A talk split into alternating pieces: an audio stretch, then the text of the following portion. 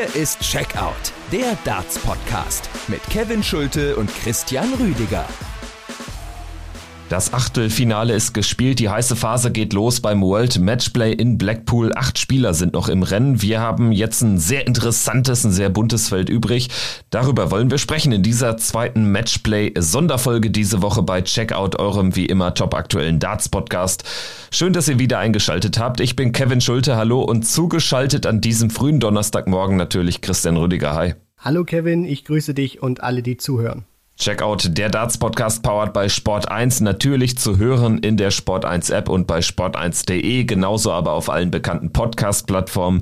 Jetzt wollen wir die nächsten Minuten über das Matchplay sprechen. Wir hatten uns nach Ende von Runde 1 vor zwei Tagen gemeldet und ja, leichte Kritik geübt, sage ich mal. Das Matchplay hatte nicht so sehr gezündet in der ersten Runde, wie er hofft. Jetzt aber das Achtelfinale hat schon deutlich mehr Spaß gemacht. Tendenz nach oben, glaube ich.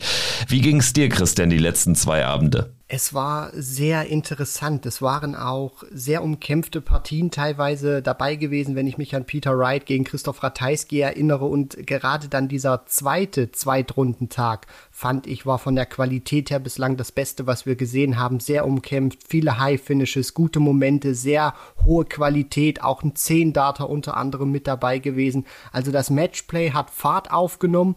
Natürlich gab es punktuell das ähm, ja ein oder andere klare Ergebnis, aber alles in allem hat sich die Qualität und auch die Spannung verbessert mit Turnierverlauf. Definitiv, also gerade jetzt auch dieser gestrige Abend dann nochmal mit ähm, einigen Highlights noch on top versehen. Acht perfekte Darts von Michael Smith, die 170 von Dirk van Dijvenbode, dann natürlich auch ein ähm, kleines Comeback von Gervin Price, ein Jose de Sousa, der wieder regelrecht brilliert jetzt äh, bei diesem Turnier. Und dann haben wir natürlich ähm, aber auch vom Dienstagabend dieses epische Match zwischen Peter Wright und Christoph Ratajski. Und gerade so diese besonderen Momente haben eben an den ersten drei äh, Tagen doch durchweg gefehlt. Das ist jetzt anders geworden und wir wollen jetzt natürlich jedes einzelne Achtelfinale auch nochmal kurz durchgehen, bevor wir dann natürlich auch einen kleinen Ausblick werfen auf heute, auf morgen, auf die Viertelfinalpartien. Lass uns ähm, einfach anfangen. Dienstagmorgen erstes Achtelfinale Dimitri Vandenberg gegen Roby John Rodriguez. Da muss man vielleicht einschränkend erwähnen, es war jetzt nicht das epochale Match, weil es einfach dann doch zu einseitig zugunsten von Dimi verlaufen ist. Also Roby gewinnt die ersten zwei Legs, aber danach äh, kommt Dimi sofort in diesen berühmten Dimitri Vandenberg Zen-Modus, extrem konzentriert. Am Ende steht er bei über 60% Doppelquote für Dimis äh, Verhältnisse, ja absoluter Standard, muss man sagen. Also da muss man ähm, jetzt äh, einfach konstatieren, das war ein klarer, souveräner Erfolg des Belgiers. Ich weiß auch nicht, wo diese Leistungen von Dimitri Vandenberg beim World Matchplay immer herkommen. Ist es der Standort Blackpool? Ist es die Luft, die dort herrscht? Ist es das Ambiente, das im Sommer dort gespielt wird? Irgendwas scheint dieses World Matchplay, dieses Turnier bei ihm auszulösen, dass er dort seine besten Darts immer und immer wieder zeigen kann. Robbie John Rodriguez hat über weite Teile des Matches sehr gut gespielt, auch vom Standard. Hinten raus ein paar Pünktchen dann vom Average abgefallen, aber trotzdem 96,1 ist ein hervorragender Wert, wenn du den über 17 Lecks spielen kannst. Das Problem an diesem Tag für Roby John war, sein Gegner hieß Dimitri Vandenberg und beim World Matchplay ist das eine verdammt schwierige Kombination, was du da als Roby John Rodriguez zu bewältigen hattest.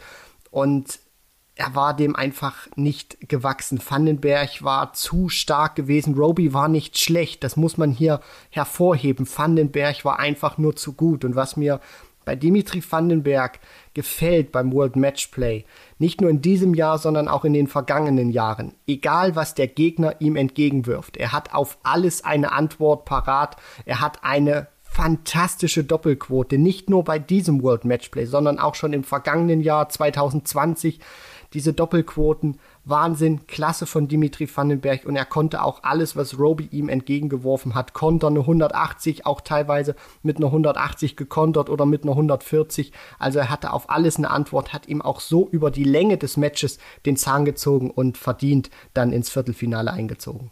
Ja, und dieses auf alle, auf alles eine Antwort haben, das macht ja dann auch einfach den Unterschied aus zwischen einem sehr guten Spieler und einem Weltklasse-Spieler. Und Dimitri Vandenberg ist natürlich ein Weltklasse-Akteur und Roby John ist natürlich noch nicht so weit. Und da hat man auch gemerkt, ja, klar hat er sich seine Signature Moves rausgenommen, hat äh, dann, ähm, wie er das jetzt eigentlich immer macht, nach der zweiten Triple 20 mal kurz das Publikum angestachelt, aber es hat einfach nichts gezündet und das hat jedes Mal einfach nur abgeprallt an Dimitri Vandenberg. Er hat sich da auf nichts eingelassen.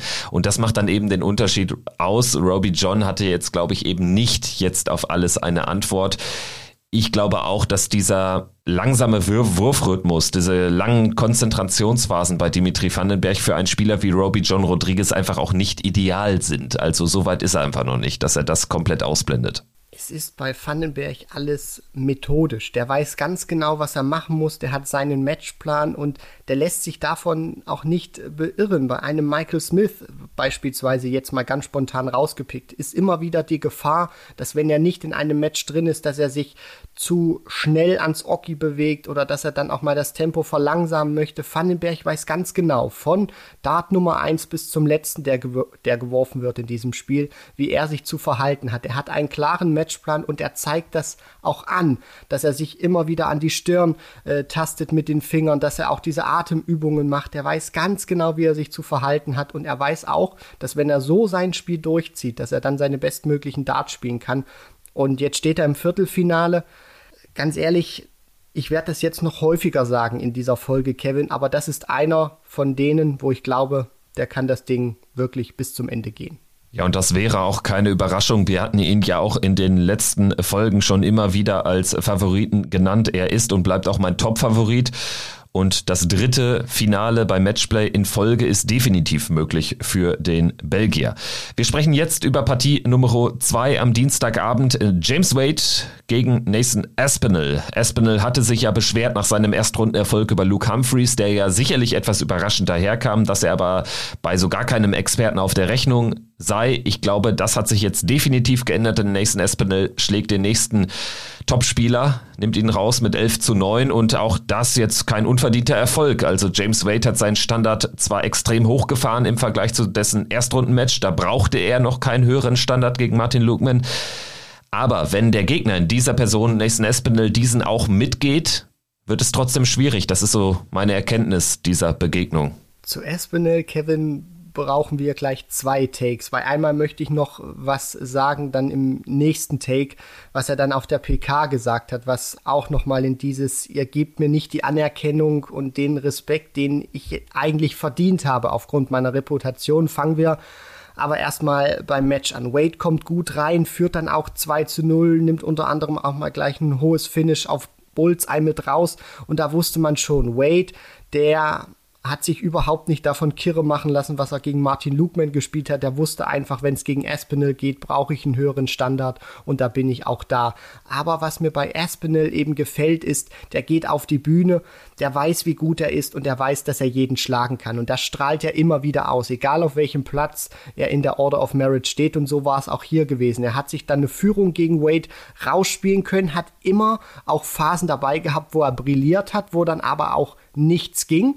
Und als es dann hinten raus eng wurde, war ich sehr gespannt, wie Aspinall reagiert, weil da schien es so, als ob sich die These, ich glaube, John Part müsste es gewesen sein, bei den englischen Kollegen von Sky Sports, der dann gesagt hat, wenn diese Partie eng wird, dann tippe ich auf James Wade, weil er dann einfach dieses Timing hat, diese Erfahrung, diese, diese Ruhe, aber auch diese Klasse, um dann wirklich zuzustechen in diesen wichtigen Momenten. Aber Espinel hat diese ganz entscheidende Phase, wo es dann hinten raus auch eng war, vom Ergebnis her, wo sie sich nicht viel geschenkt haben, für sich genutzt und ich finde, er hat diese Partie dann auch äh, verdient gewonnen. Beide mit einer super Doppelquote vom Average her. Espinel drei Punkte besser.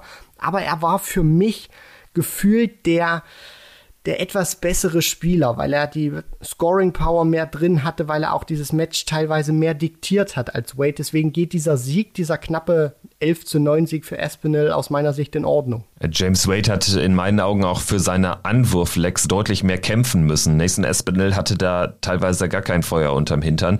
Und gerade dieses 20. Leck, wo dann Nathan Espinel wirklich brilliert in der Phase. Er spielt dann 12 Data, da kam von James Wade einfach gar nichts. Der hat im 20. Äh, Leck, wo er dann eben äh, dieses Break unbedingt gebraucht hätte, um im Turnier zu bleiben, nicht ein einziges Triple getroffen. Äh, dem gegenüber stehen 180, eine 100 und eine 140 und dann ein 80er Checkout bei Nathan Espinel. Also äh, es gab einfach keinen besonderen Moment im Spiel des James Wade.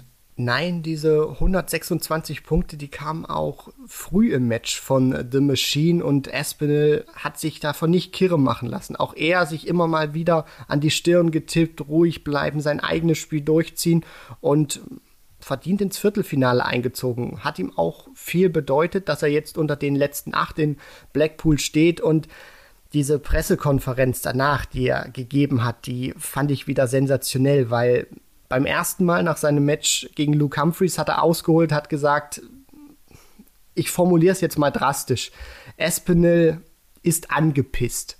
Ist angepisst, dass die Leute ihn nicht auf den Zettel haben und ich kann das verstehen. Er hat danach auch gesagt, ich bin ein Weltklasse-Spieler nach seinem Match gegen James Wade. Ich muss in der Premier League spielen oder put me in the Premier League and put me in the World Series. Und ich kann das verstehen, dass er da auch angesäuert ist. Er ist aus den Top 16 raus.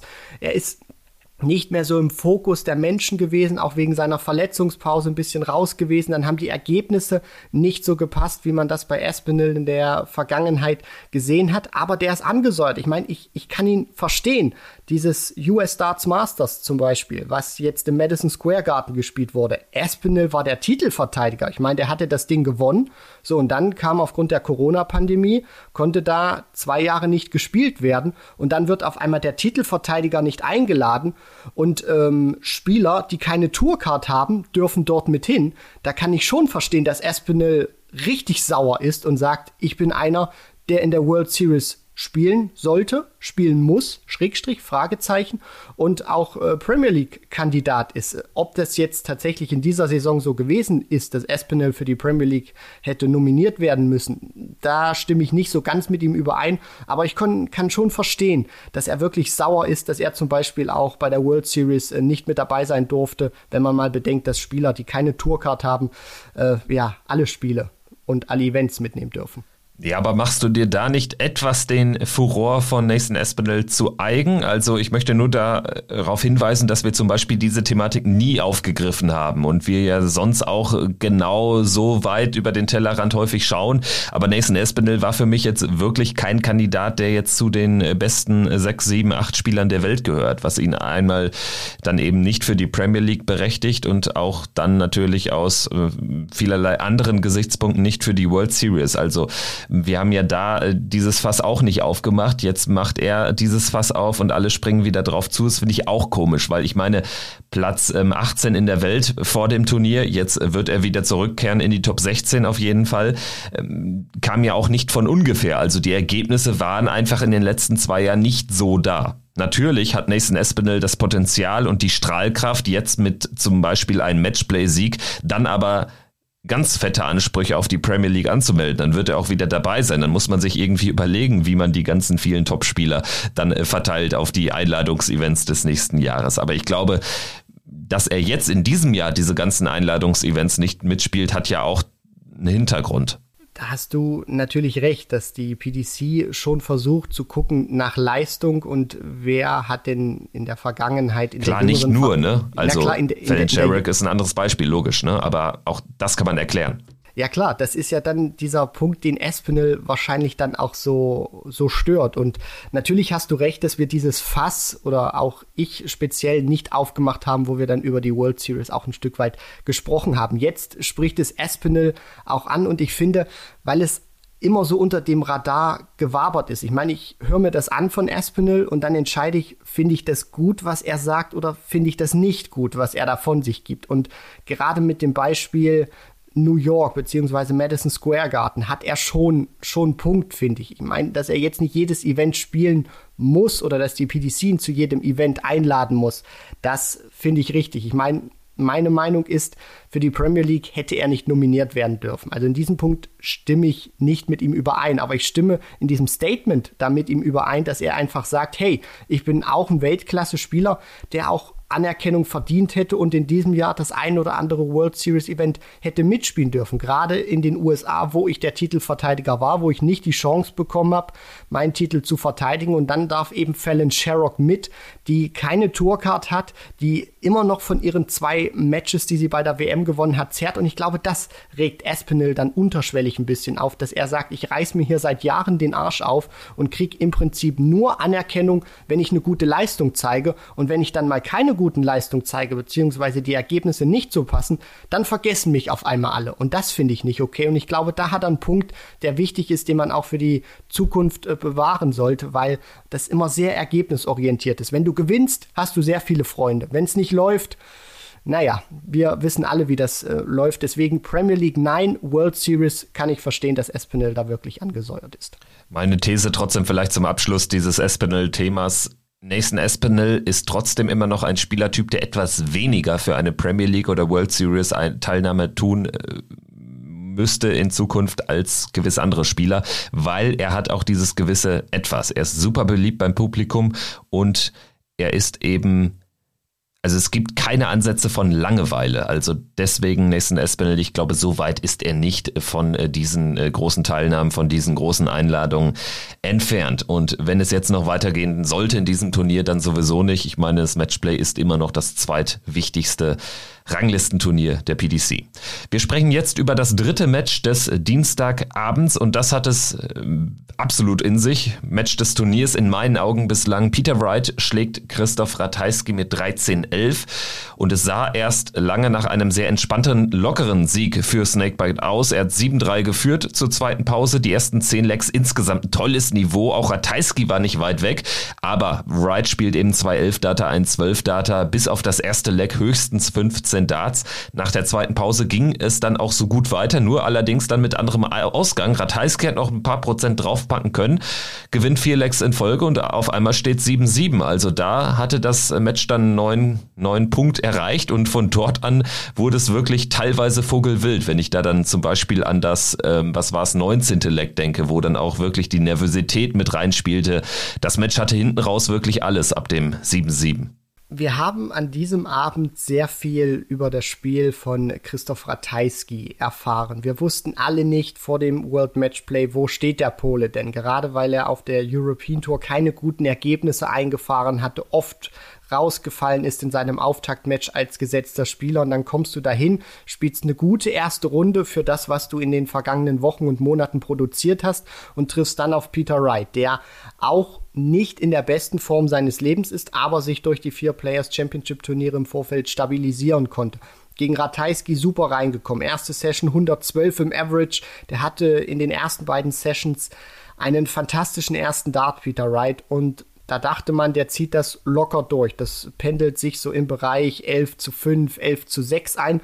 Und dann ist etwas passiert, womit Snakebite vermutlich selber nicht gerechnet hatte. Sein Standard ist ein wenig nach unten gegangen und Ratajski konnte sein nach oben hieven, konnte die Fehler, äh, die Peter Wright gemacht hat, dann auch ausnutzen und er hat auch eine gute Antwort parat gehabt. Ich kann mich daran erinnern, als Peter Wright die 125 auf Bull, Single Bull, Bull checkt, dass Ratajski im übernächsten, also im, nee, im Leck danach müsste es gewesen sein, die 125 auch checkt über Single Bull, Triple 20 Tops, also ein anderer Weg, aber das ähm, auch zeigt, dass er das genauso konnte. Und Peter Wright hat ihm dann den Fistbump gegeben als Anerkennung. Also das war hinten raus ein Spitz auf Knopf-Match. Ratajski hat sich gewehrt, er hat gekämpft, er hat eine gute Qualität an den Tag gelegt und Peter Wright somit auch zu Fehlern gezwungen. Also wenn Ratajski seinen Standard nicht nach oben gehievt hätte, dann wäre Peter Wright einfach so durchgecruised und dann hätte er auch nicht reagiert. Also dass Peter Wright so kämpfen musste, das ist das Verdienst vom Polish Eagle gewesen. Und wenn wir jetzt mal über die ganz finale Phase des Spiels sprechen, ich hatte das 19. Leck angesprochen, dort vergibt Christoph Ratajski drei Darts auf Doppel 18. Er hatte am Ende eine 50% Doppelquote, aber die, die tun natürlich extrem weh. Also er hatte Peter Wright wirklich mehr als, als am Haken. Peter Wright kann sich dann irgendwie daraus manövrieren, kriegt das Match dann allerdings wiederum selbst nicht zu, vergibt drei Matchstarts im 20. Leck und danach gibt's einfach Pause. Also da saß ich mit komplett offenem Mund vor der, auf der Couch vorm TV und dachte, was ist denn jetzt los? Also die können doch nicht mit einer Werbepause in der Phase nochmal so in das Spiel eingreifen. Da verstehe ich nicht, warum man nicht einfach dann, wenn man die, die Werbeanalyse, die Werbeerlöse dann noch irgendwie braucht, wenn man äh, darauf noch hofft, dass man dann nicht einfach nach dem 15. Leck eine Pause macht, weil in der Regel bei dieser Matchdistanz nach 15 Leck Lecks die Partien ja noch nicht entschieden sind, aber bei 10-10 eine Pause zu machen, ich meine, Peter Wright hat einfach jetzt gerade das Match aus den Händen gegeben quasi oder hätte es zumachen können Und als Strafe, dass er es nicht getan hat, muss er sogar noch in eine Pause. Also er ist da erstaunlich locker mit umgegangen. Aber gut, sie kriegen es natürlich vorher gebrieft. Ich fand es trotzdem sehr, sehr merkwürdig. Ich habe mir gedacht, ernsthaft, was soll das und was ist das für ein Käse, der da jetzt stattfindet? 10 zu 10, das Match ist dramatisch, das Match hat sich zugespitzt, du hattest eine tolle Atmosphäre in der Halle und plötzlich wird das gekillt durch diese Pause, die dann reinkommt. Und ich habe auf Social Media dann gelesen, weil sich da auch viele drüber ähm, echauffiert haben, beziehungsweise gefragt haben, warum gibt's da nochmal eine Pause? Einige hatten geschrieben, das ist nochmal so eine Art Cooling Break gewesen, dass die Offiziellen und die Spieler nochmal runter von der Bühne Bühne gehen. Aber ich dachte mir, äh, erstens, die Spieler haben Wasser oben auf der Bühne, da ist so eine kleine Klimaanlage, also die hätten diese fünf bis zehn Minuten, die dieses Match danach noch gedauert hat, weiterspielen können. Die offiziellen danach wären so oder so andere auf, das, äh, auf die Bühne gekommen. Deswegen, äh, die waren so im Tunnel drin und dann reißt man sie dann noch mal raus. Ich dachte mir, okay, ob das gut geht, die haben das schon mal gemacht da, daran kann ich mich erinnern. Äh, James Wade war da mal involviert vor ein paar Jahren. Das ist schon mehr als drei, vier Jahre her. Also es liegt schon eine Weile zurück. Da haben die auch diese Two-Clear-Leg-Regel nicht angesagt und nochmal eine Pause gemacht. Und da war, waren die Spieler irritiert gewesen. Hier sind sie locker damit umgegangen. Aber ich dachte mir wirklich, die sind so im Tunnel, die sind so im Fokus. Warum reißt man sie da jetzt raus? Lass die doch noch weiterspielen natürlich waren die schon sicherlich ein bisschen ausgelaugt und angestrengt, aber die waren da so in ihrer Zone drin, das hätte die nicht gejuckt, da noch zehn Minuten ohne Unterbrechung weiterzuspielen. Qualitativ wurde es auf jeden Fall zunächst erstmal schlechter und zittriger. Also dieses 21. Leck, das erste dann nach der dritten Pause, hätte Christoph Ratajski wieder einmal nutzen können für ein Break, hat das aber nicht geschafft. Er hatte tatsächlich eine Chance bekommen, dadurch, dass Peter Wright äh, auch so ein bisschen wieder gestreut hat auf die Doppelfelder, aber dann der fünfte Versuch auf ein Doppelfeld in diesem Leck war am Ende drin, äh, zugunsten von Peter Wright das 11-10. Christoph Ratajski kommt dann aber wiederum äh, zum 11 zu 11 zurück, also das Match war wirklich sehr, sehr, sehr interessant. Hinten raus dann Zwei Lecks in Folge allerdings für Peter Wright, die er gebraucht hat. Christoph Ratajski kriegt auch kein Dart mehr aufs Doppelfeld in der Phase. Ja, da hat er dann all seine Erfahrungen ausgespielt. Aber es gab eben ein, zwei Momente bei 9-9, bei 10-10, wo Christoph Ratajski hier der Favorit war ganz kurzzeitig, eben wo er dann die Chancen auf die Doppelfelder bekam, zumindest die drei Chancen im 19. Leg, die tun am Ende für den Pool natürlich richtig weh. Ja, das ist unbestritten. Wenn du so eine Mega-Möglichkeit hast und die dann auslässt, dann denkst du natürlich darüber nach, gerade auch weil Christoph Ratajski gespürt hat, was er hier schaffen kann, was er leisten kann, nach schwierigen Wochen und Monaten den Matchplay-Champion, den amtierenden, aus dem Turnier zu nehmen, Runde 2. Das wäre ein Monster-Ding gewesen. Große Möglichkeit gehabt, im entscheidenden Moment dann nicht den äußeren Ring getroffen, das gewünschte Feld. Und äh, Peter Wright kommt dann nochmal davon, auch wenn er über 100 spielt im Schnitt. Aber er wurde getestet. Man konnte jetzt auch sehen, wie reagiert sein Spiel, wenn er unter Druck ist. Und auch wenn das von den Zahlen her gut aussah, die Doppelquote muss nach oben, sein Scoring muss in der Breite konstanter werden, denn im Viertelfinale werden die Fehler, die er jetzt gemacht hat gegen Christoph Ratajski, bestraft werden. Trotzdem, der Standard ist wieder so hoch, dass man nicht mehr von einer Krise sprechen kann. Man muss ihm schon attestieren, er ist zum richtigen Zeitpunkt wieder da. Und wenn er jetzt auch das Turnier gewinnen sollte, wäre man nicht mehr super überrascht. Und das war vor Turnierbeginn definitiv noch eine andere Ausgangslage. Peter Wright also zittert sich am Ende ins Viertelfinale beim Matchplay. Wir hatten danach noch ein Spiel. Es war aber schon deutscher Zeit Mitternacht. Also es wurde wirklich richtig lange gespielt, bis kurz vor 1 Uhr deutscher Zeit.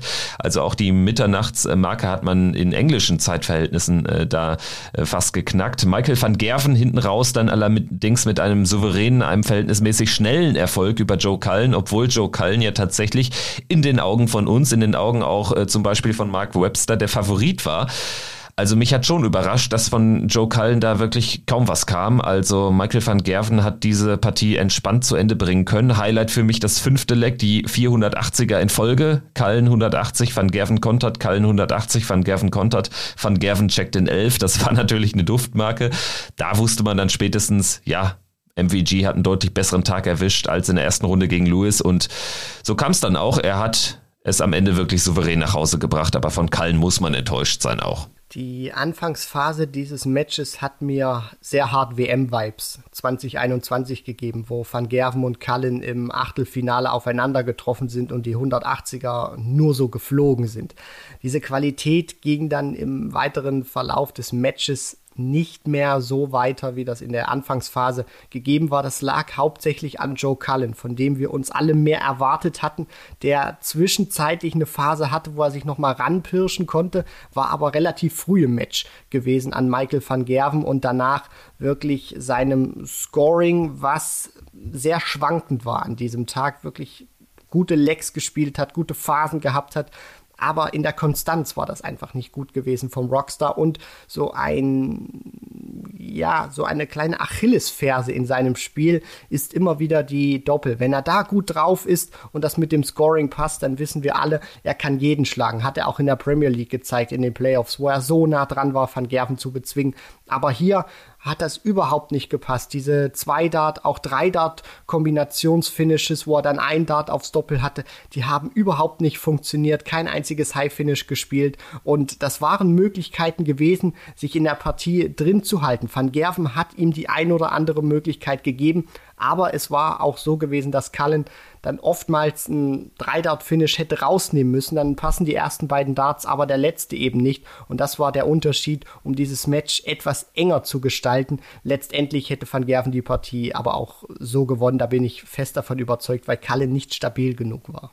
Dann sprechen wir jetzt über den Mittwochabend, den zweiten Achtelfinalabend. Da ging es äh, zunächst los mit der Partie Daryl Gurney gegen Danny Noppert. Eine Partie, die natürlich bedingt durch die beiden äh, Spieler äh, jetzt nicht den schnellsten Rhythmus hatte. Dennoch, sie hat überzeugt aus äh, dem einfachen Grund, dass Danny Noppert wirklich da zwischenzeitlich ein High-Finish-Festival an den Tag gelegt hat und auch ansonsten in so einem Dimitri Vandenberg-artigen Zen-Modus war. Trotzdem ja dann aber auch mal ein Show-Element reinbringt, als er dann diese No-Look 180 wirft. Also das Spiel hatte aus der Sicht von Danny Noppert echt viel, obwohl er das so souverän gewinnt. Man könnte denken, ja, das handeln wir jetzt ganz schnell ab, aber irgendwie war es schon noch mal Danny Noppert 2.0, so, so ein ganz bisschen, oder? Es ist beeindruckend, wie er das spielt, wie er das auch herunterbetet, wenn er nicht so gefordert wird, wie das von Daryl Gurney der Fall ist. Der spielt knapp 95 Punkte im Average, ist ein guter Wert, das darf man hier nicht äh, vergessen. Aber Danny Noppert war eine Klasse für sich und hat das wirklich Leck für Leck wie ein Roboter abgespult, fast ohne Fehler und auch gezeigt, dass er verdammt attraktiv sein kann auf der Bühne. Für mich ist er so oder so mit der Qualität, die er spielt, ein sehr attraktiver Spieler.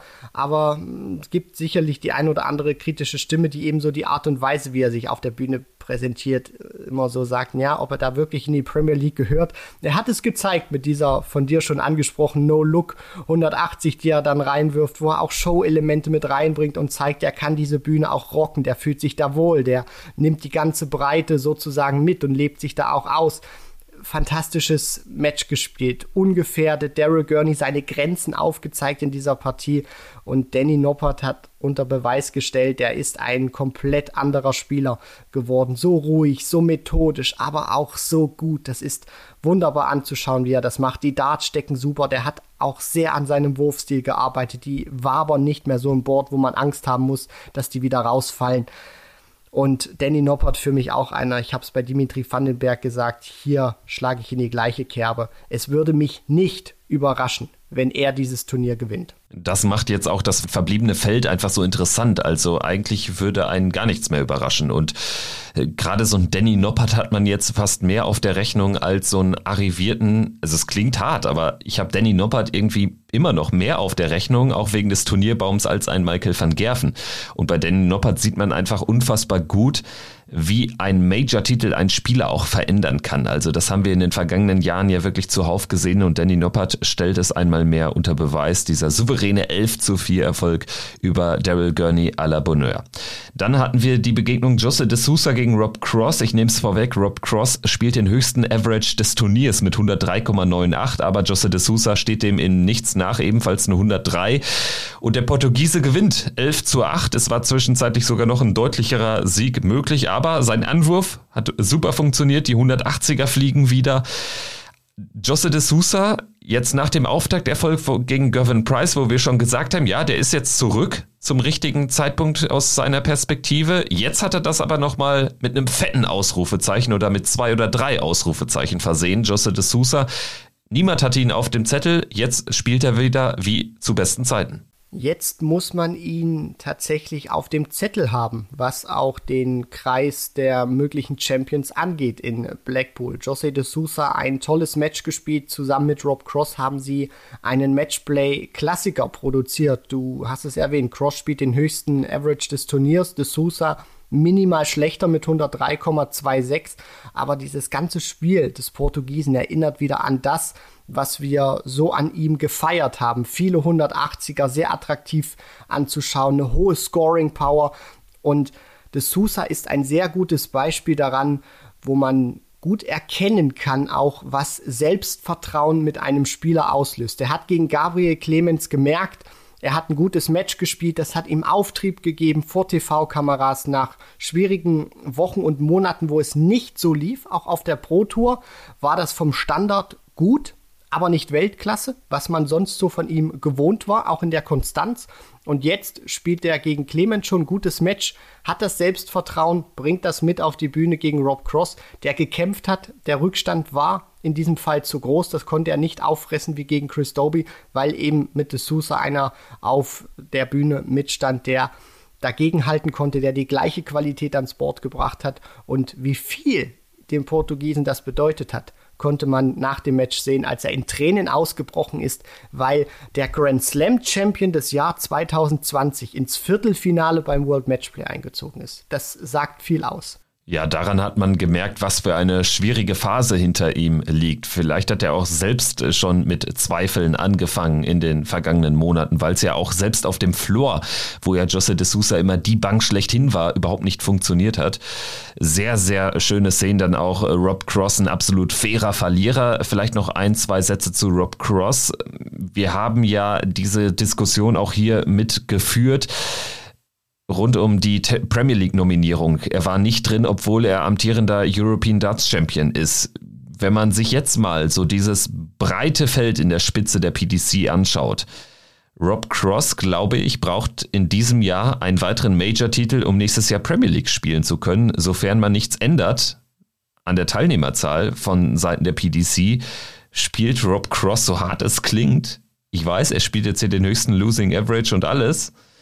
Aber so hart es klingt, spielt Rob Cross dann am Ende, stand jetzt keine Rolle. Ich weiß, es sind noch etliche Majors, bis die Premier League nominiert wird. Aber irgendwie ist er so gefühlt ein ganz bisschen hinter der absoluten Weltspitze.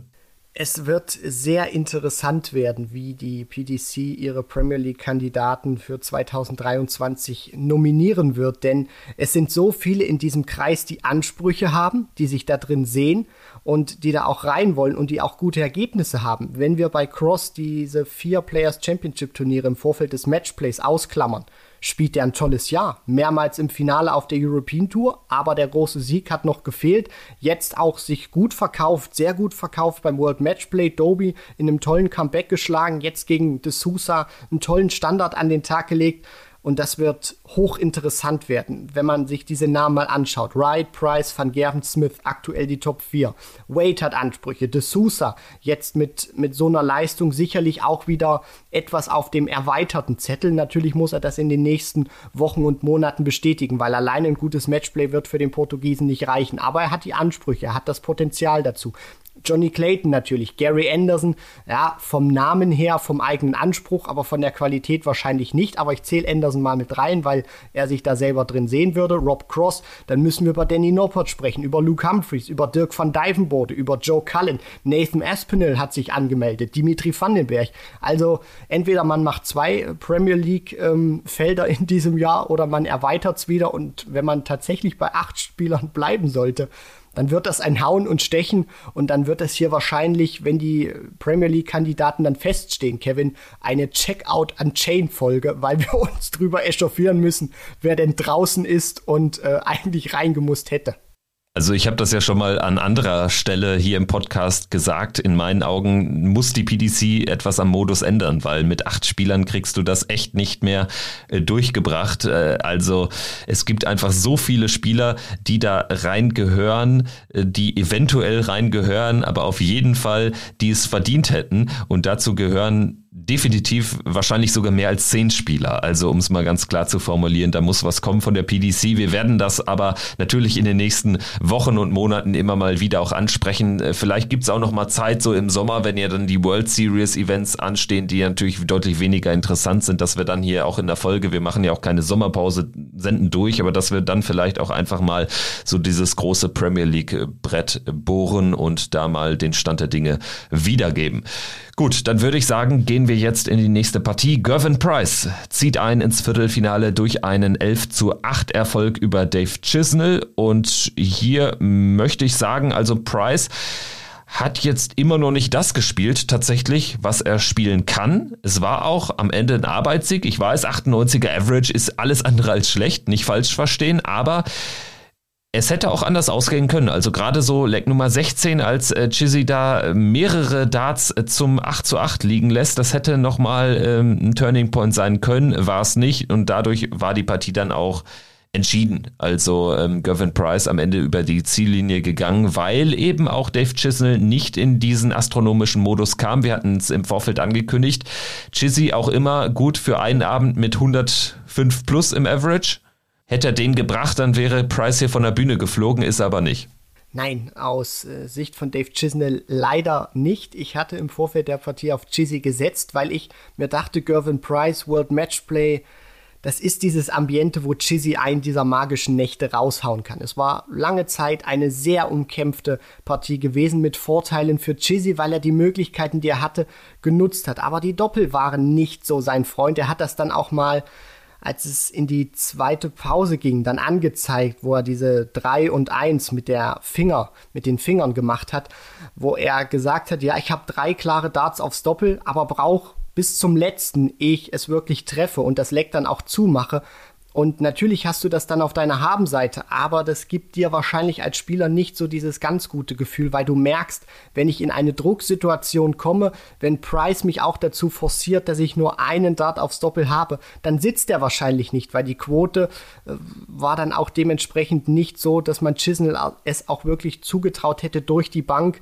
einen High Finish rauszunehmen, wo er nur einen Dart dann aufs Doppel bekommt und den auch macht. Dafür war er in der Breite gesehen auf die Doppel nicht gut genug und das hat ihm auch das Match gekostet. Price kommt gut rein mit der 161, checkt dann auch im weiteren Verlauf nochmal die 164, also so ein bisschen der Big Finish Man gewesen. Der Iceman läuft auch eine gute Weile einem Rückstand dann hinterher, weil Chizzy das gut macht aber hinten raus etwas einbricht. Price wird dagegen stärker und kann diese Fehler, die Chisnell aufs Doppel macht, ähm, nehmen. Deswegen für mich war diese Partie so ein Mix.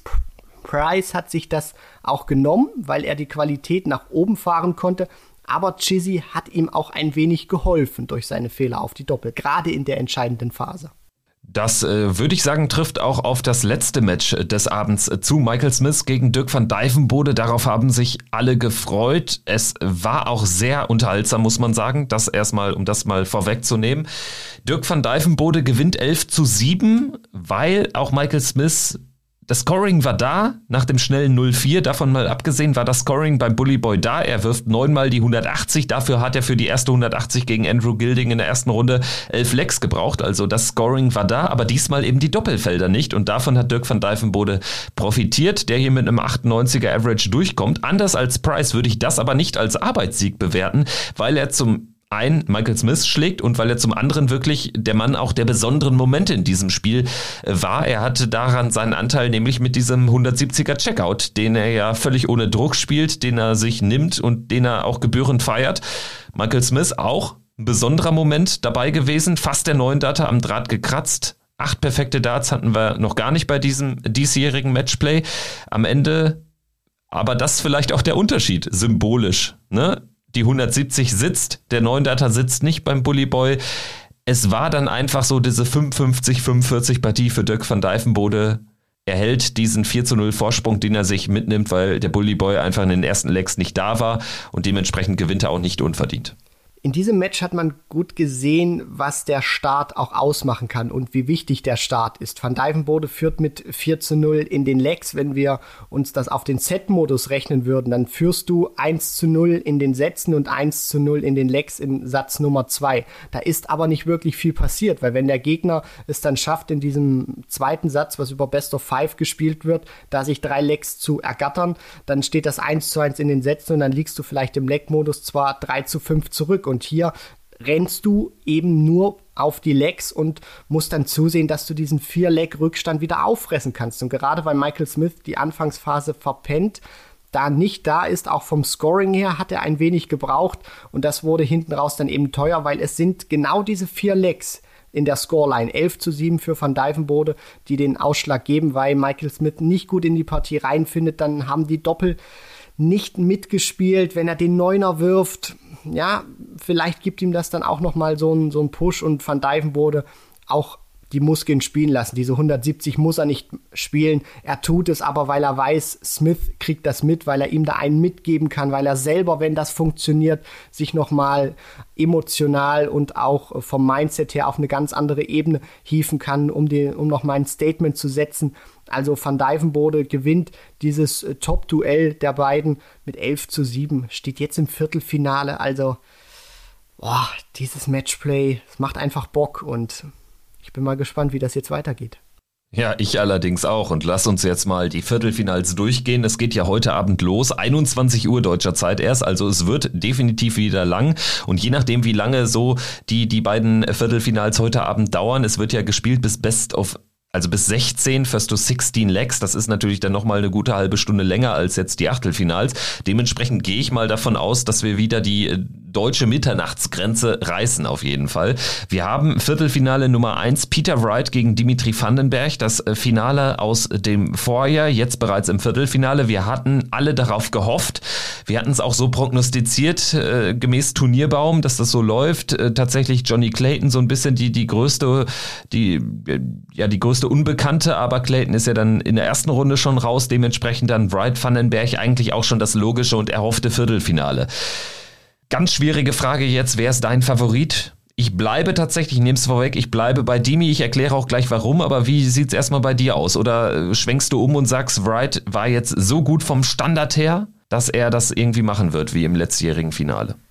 Puh, schwierig, Kevin. Also Vandenberg bislang überzeugender als Wright durch dieses Turnier gekommen, aber er hat noch nicht diesen ganz großen Test gehabt. Gegen Ritz locker durch, gegen Roby John phasenweise getestet, immer wieder gute Antworten parat gehabt. Aber wie ist das Spiel des Dreammakers, wenn es ganz eng wird? Wenn wir in so eine Phase gehen, 12-12, 13-13. Da möchte ich ihn sehen. Peter Wright hat dieses eine schwierige Match schon gehabt. Deswegen tendiere ich zu Snakebite Peter Wright, auch wenn mir die Qualität und der gesamte Turnierverlauf von Vandenberg besser gefällt, aber Wright hat eben dieses eine schwierige Match schon gehabt und das könnte der Unterschied sein. Äh, könnte tatsächlich, äh, ist auch so der Gedanke, den ich auch an mich herangelassen habe. Ich bleibe trotzdem jetzt einfach bei Dimi, weil ich ein sehr, sehr gutes Gefühl habe, dass er eben genau auch unter Druck tatsächlich dann äh, gute Darts auspacken kann. Und ich habe so ein bisschen das Gefühl, dass er auf die Doppelfelder stärker ist.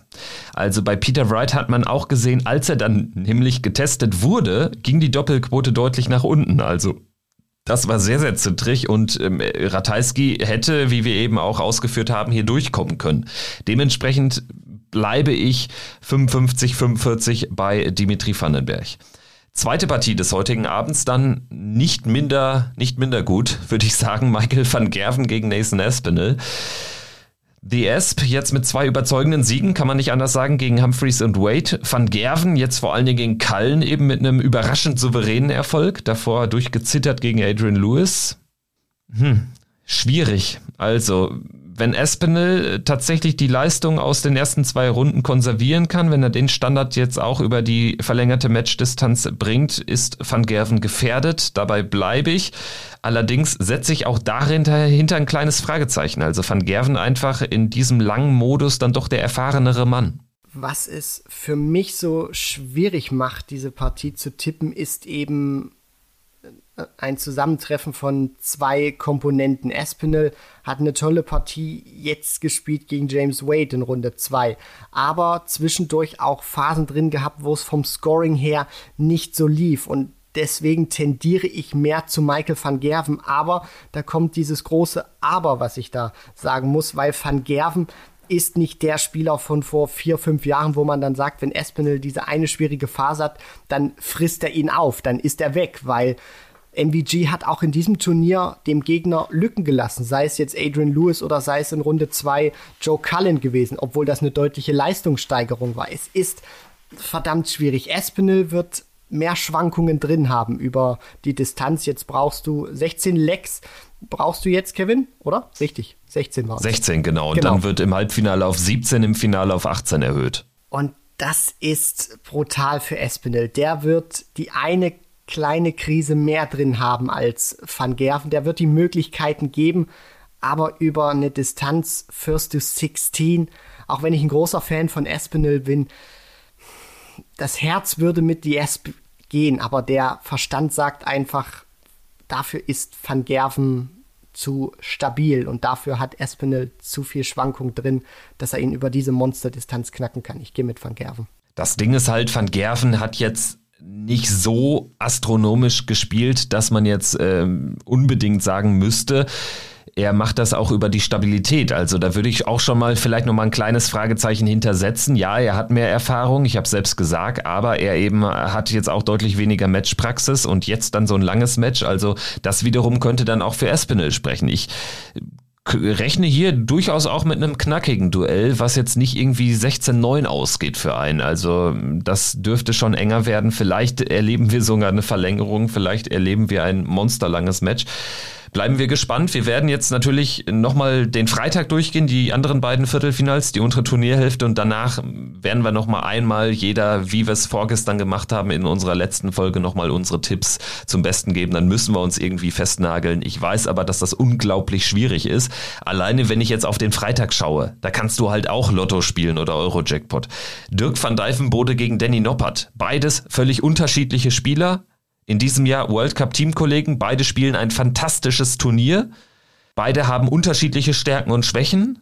Und am Ende komme ich dabei raus und könnte wirklich einmal würfeln. Also ich weiß es wirklich nicht. Ich habe keinen Ansatz, was jetzt irgendwie da für den einen oder für den anderen spricht. Ich tippe jetzt einfach aus dem Bauch heraus, dass es Danny Noppert macht weil sich vielleicht Dirk van Dijvenbode, das, das wäre vielleicht der einzige Ansatz über diese extrem lange Distanz, die er auch nicht kennt, so dürfte er das noch gar nicht gespielt haben, dass er da vielleicht ein bisschen überpaced und diese Gefahr sehe ich natürlich bei Danny Noppert gar nicht.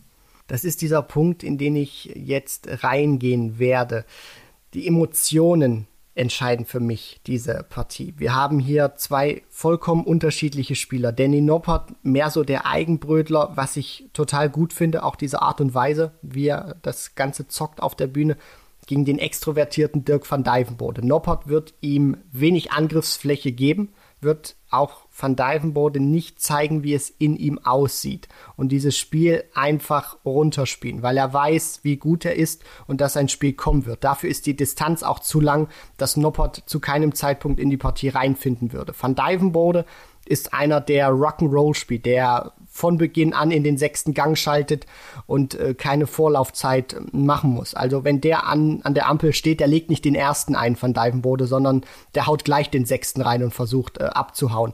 Und es wird darauf hinauslaufen, wie Van Dijvenbode die Emotionen im Griff hat. Wenn er ruhig und cool spielen kann und sich nicht zu sehr über sein Spiel aufregt, wenn er mal über diese Distanz eine kleine Krise hat, ist er für mich der leichte Favorit. Wenn er aber zu sehr von sich preisgibt, auch mal mit sich hadert und nicht ganz beim Spiel ist, dann wird ihn Danny Noppert packen, weil dafür ist über so eine Distanz auch das Spiel von Noppert zu stabil, zu gefährlich. Da wird weniger Schwankungen drin haben als Dirk van Dijvenbode und deswegen gehe ich hier, genauso wie du, Kevin, mit The Freeze, mit Danny Noppert. Letztes Viertelfinale dann die 2 gegen die 7, Price gegen De Sousa. Sicherlich jetzt auch andere Voraussetzungen als vor dem Turnier, als hinter beiden ja so ein Fragezeichen stand. Jetzt haben sich die Topgesetzten hier in diesem Viertel aber durchsetzen können.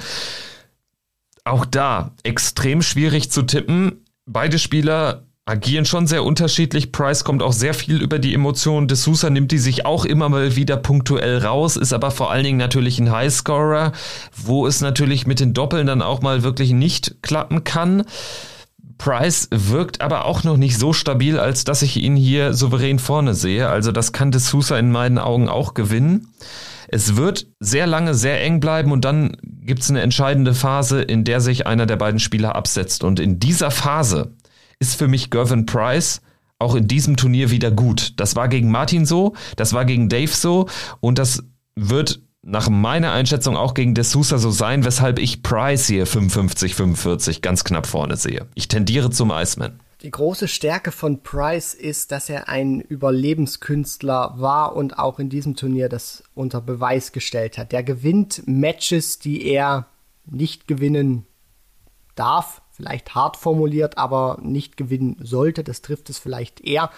Er ist einfach einer, der immer wieder weiß, zu welchem Zeitpunkt er Darts auspacken muss. Nicht nur beim World Matchplay, auch in der Vergangenheit. Deswegen dieses Matches nicht gewinnen darf oder gewinnen sollte, das war jetzt nicht auf das Matchplay transportiert, sondern auch in der Vergangenheit, wo er nicht sein bestes Spiel gefunden hat, aber immer wieder Wege gefunden hat, um Matches zu gewinnen. Und auch gegen Martin Schindler und gegen Dave Chisnell war es nicht der Gervin Price über die komplette Distanz des Matches, die man kennt. Aber er findet Wege, um diese Partien zu gewinnen. Er findet Möglichkeiten, seinen Standard nach oben zu hieven, wo man sich fragt, wo nimmt er das jetzt her?